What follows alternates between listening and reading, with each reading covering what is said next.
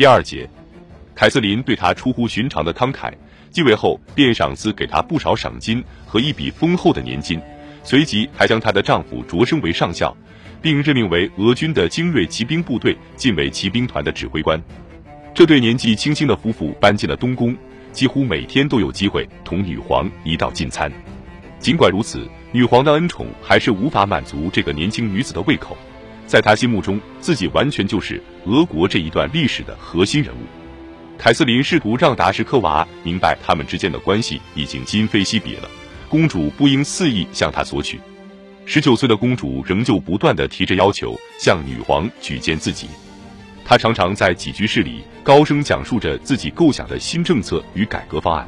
在各国大使面前，她不停地吹嘘着自己对女皇和帕宁伯爵的影响力，还宣称自己是这二人最亲密的朋友，是他们的知己，常常给他们以启迪。凯瑟琳·达什科娃的野心膨胀到了难以想象的地步，狂暴的她已经失去了恭顺、礼貌和骑马的常识。当女皇为她颁发圣凯瑟琳勋章时，她没有双膝跪下接受勋章，而是将绶带退还给女皇。并傲慢地说：“我恳请陛下不要授予我这枚勋章，我丝毫不以这个事物为荣。作为奖励，它对我毫无价值。无论别人作何判断，谁都不曾也无法收买我，让我为其效劳。”凯瑟琳忍气吞声地听完了这番无理之言，拥抱了一下达什科娃后，他又将绶带套在了公主的肩头，说：“我们的友谊至少还享有一些特权吧。”难道我都不能开开心心的给我可爱的小朋友一点纪念品，以表达我的感激之情吗？达什科娃这才跪了下来。没过多久，二人之间的友情变成了负担。达什科娃的传奇故事被伊凡·舒瓦洛夫扩散到了巴黎。在写给伏尔泰的一封信中，他对公主做出了高度评价。凯瑟琳写信恳求波尼亚托夫斯基能更正这个错误，转告伏尔泰。在一系列事件中，达什科娃公主起到的作用微乎其微。由于她的出身，我们无法信赖她。几位领导政变的重要人物既不喜欢她，也不信任她，他们尽可能的将他蒙在鼓里。诚然，他本人非常有头脑，但是任性和自负毁了他的性格。几个月后，在发给布尼亚托夫斯基的另一封信中，凯瑟琳又指出自己无法理解伊凡·舒瓦洛夫。为何要对伏尔泰说这个十九岁的女孩改变了俄国政府？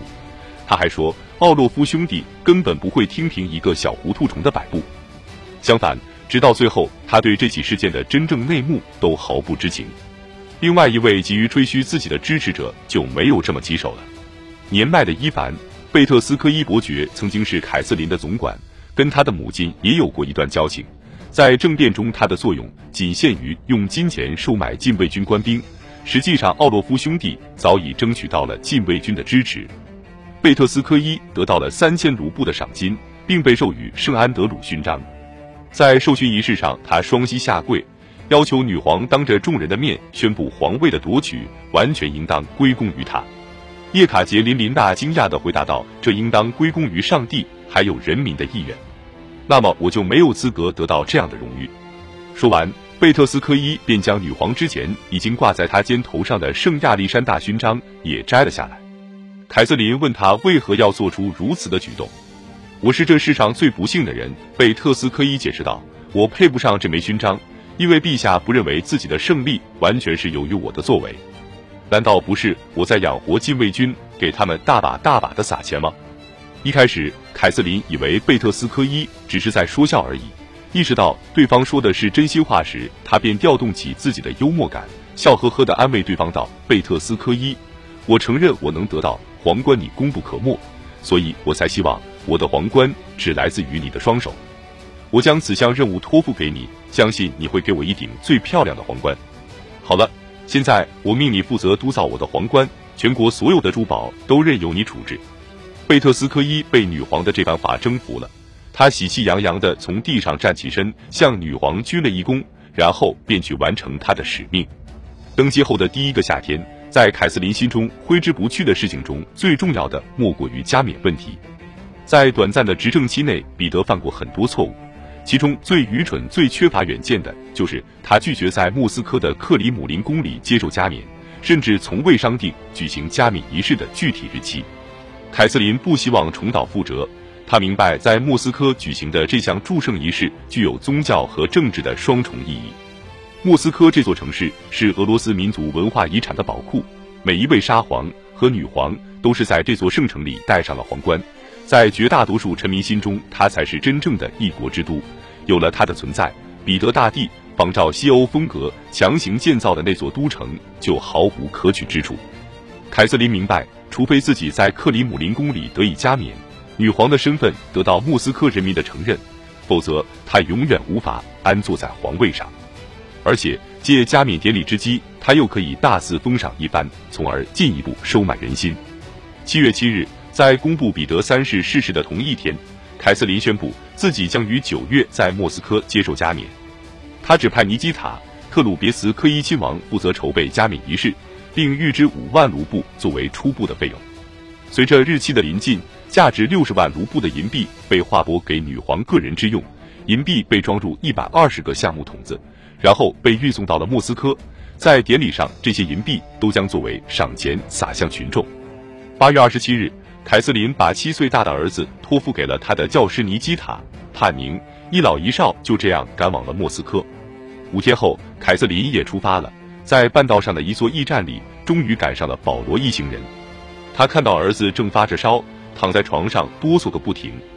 第二天，保罗有些退烧了，但是帕宁还是力劝女皇最好等到他完全康复后再继续赶路。凯瑟琳难以做出抉择，他希望陪在保罗身边，可是又不愿打乱精心准备的莫斯科加冕仪式的进程。最终，考虑到通过这个仪式自己的地位就得到了确认，他便决定万不得已的话，自己便不再耽搁时间，一个人先期准时赶到莫斯科。